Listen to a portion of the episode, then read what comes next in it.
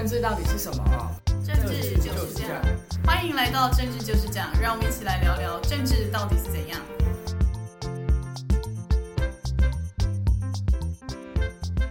大家好，欢迎回到政治就是这样，我是雨杰，我是南天，大家好。上个礼拜呢，刚结束五一连假，然后这几天呢，我们的郭台铭郭董啊，现在不可以叫他郭董，他说要叫他阿明，这样看起来比较有亲切感。他在连假期间办了一些就是错字连连的青年座谈会，然后讲了一些愿景跟政见。例如，他说现在诈骗猖獗，所以他要九十天内解决诈骗集团的问题，然后是青年低薪啊，然后他想要在就是每一个县市都在核电厂，甚至呢，他说呢，我们面对中国的威胁，我们只要有八万机器人大军就可以了。他讲这些话呢，虽然大家都知道说他就是要讲给蓝营的支持者看，但这样看起来还是讲的有一点荒谬。嗯，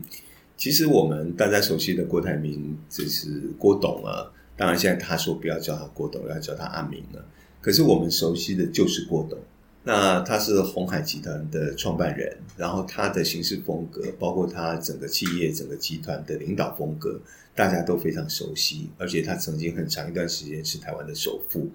那我觉得，纵然是要选举，可是做自己很重要，否则你过度的扭曲自己，要去迎合年轻人，然后去。呃，迎合某些议题，我觉得最后会变得有点四不像。这就是我们现在看到的阿明。当然，他点到的一些问题，包括青年低薪，或是诈骗猖獗，或是核电厂的问题，以及现在两岸兵凶战危，要机器人去打仗的问题，甚至于说不要议会监督，为了提高整个行政效率。呃，确实是很多存在于现实的真正大家关心的议题。可是它的解决的途径，显然。让大家觉得有点奇怪，所以我一直觉得郭董这一段时间太刻意改变自己，然后包括要装年轻，然后一些议题上急着表态，弄到后来，我觉得是出现言多必失的问题，所以他变成包括像不要议会监督，隔天要赶快道歉，这反而是对他自己造成一些减分。而且像他提的这些政见呢，其实都不太符合他想要塑造的人设，或是他以前郭董的人设。因为像他以前会塑造出来的那种红海大企业老板的形象，就是那种就是看员工的成效不好，马上就丢他东西啊，会把他就是 fire 掉，然后或者是就是这种比较。霸道总裁路线，可是他现在提出来的路线就变得有一点，就是讲白话就是有一点腔。大家说有一点像韩国语，可是其实客观来说，他讲起来又没有像韩国语那么好笑，或是有那种高雄发大财 slogan 感。所以他这样变成卡在一个不上不下的地方，然后又不像柯文哲那种京剧制造机，所以他变成是一个他想要模仿大家，但最后没有自己形象，被人家觉得是老还灯的样子。这是他很严重的问题，因为韩国语韩导在整个。高雄市长选举的时候，三三造势大会所卷起来的寒流，确实是形成一一种风潮。那柯文哲他八年的市长卸任了，直到目前为止，他还是有一定的吸引度。那这表示，就他们个人的风格是被肯定的。那我们郭董想要在这中间去做一些模仿，然后创造一些自己的东西，可是现在确实像雨贤您刚刚所讲的，就是四不像的问题。不过，呃，我其实看到另外一个状况，就是，呃，必须承认台湾的民主真的蛮可贵的。那因为参与一场选举，因为整个选举制度，所以呢，红海王国的创办人他可以放下总裁的身段。过去他像一个集团内部的霸主一样，像雨洁刚刚讲，他可能员工所讲的、所做的报告，他不满意的时候，他可以把丢资料丢到员工身上。但他现在要刻意去迎合每一个阶层，然后去呃迎合每一个议题，我觉得这是台湾民主的可贵。就是当你要参与公职的选举，你就是必须要来面对选民，让选民来去去去解释你，这是我我个人觉得是可贵的。虽然最近郭台铭将阿明啊，他这样每天都力求表现，一直上新闻，然后又道歉，还 po 什么手写信向韩国瑜道歉。那但是呢，其实有很多的谣传啊，很多媒体都在报道说，蓝营其实早就准备好要让侯友谊。所以呢，郭台铭、郭董这些行为到底是不是白费心机呢？或许我们在五月中就会知道了。对，大家可以继续观察。不过。我觉得希望郭台铭或是侯友谊或是蓝营任何一个有意要参选的人都能够心里真的确实就是，反正党内的民主机制，最后不管提名谁，都希望能够组成一个坚强的团队。这样的话，我想蓝绿在这场大选的竞争当中，才会精彩可期，而且选举出来的结果也才是对台湾两千三百万人民真正是好的。这是我的想法。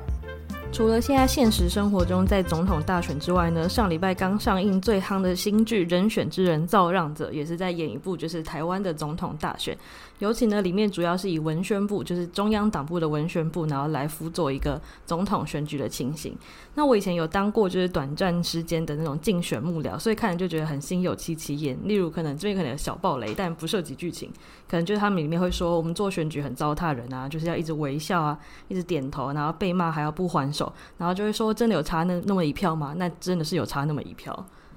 讲到差一票，我其实可以提供大家一个小小的故事。当然，这故事鲜为人知，就大家都很难会知道这样的一个剧情。我曾经呃参与过一场选举，一个立法委员的选举，然后也陪同这位立委的候选人去拜票。当然，最后结果是他当选了。可是，我觉得这位立委候选人很有他的坚持跟他的性格。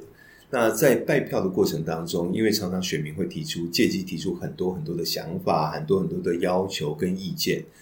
然后我记得当天当年还没有说什么室内禁止吸烟的时候，我觉得去拜票过程当中，这个候选人就跟选民大家一起来抽烟喝茶聊天。然后呢，选民就借机会来大放厥词，做了很多要求。后来这位候选人听了大概将近十分钟，然后呢，他就起身。把烟头一甩，说：“你这票我不爱。”所以呢，非常非常性格的一个表现。我我在当场看到这一幕，真的觉得，呃，有时候候选人固然要对选民非常非常的客气，然后尽量的迎合，但是有些理想跟原则的坚持也是必要的。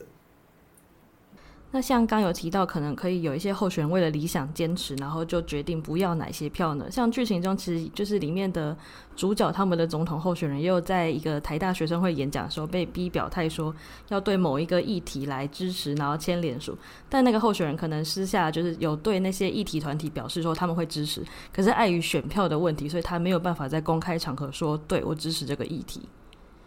那这个现象，把它回到台湾来看，其实台湾有一些争议的议题，也可以看到这个现象，像是一些死刑啊，然后环保议题，或是一些劳工的议题，其实都可以看出来，有一些候选人他可能在选前的时候他是这样子说，但选后他有没有这样子做，那其实都会被人家怀疑说，那这样候选人是不是在选举上是一个骗票的行为？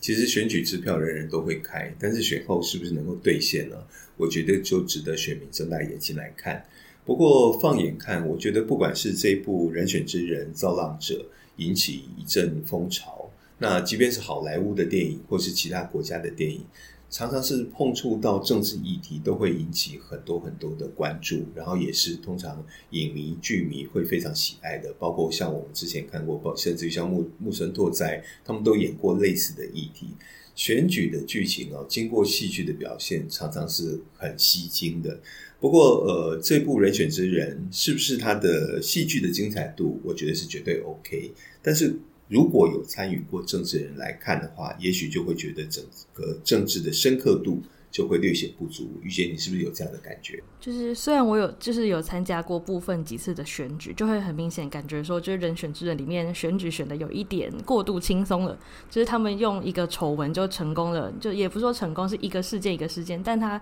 主要是透过一个丑闻就让对方候选人就是输了。那其实，在现实中，他不会是这么单纯说一个事件就可以解决一个，就是可以得出一个最后的结果。所以他在那个刺激度上，可能相对于没有像一些。外国电影或是外国戏剧，像是韩国之前有个辅佐官，就他每一集都在想说，完蛋，这个候选人是不是要下台？然后他是不是要被罢免？还是丑闻要露出？所以，他相对于他就是一部真的很纯粹的职人剧，他就是在讲跟你讲说，政治工作者平常在干嘛，不是在跟你说选举有多精彩。嗯，对。其实我们看二四年的大选，绝对不会因为单一事件就绝对。决定那个成败跟胜负啊，所以选举确实是一个过程，而且每一个环节都非常非常的重要。好，那节目的最后，我们就来为二四年的大选来做一个观测跟评分。来，于杰你先吧。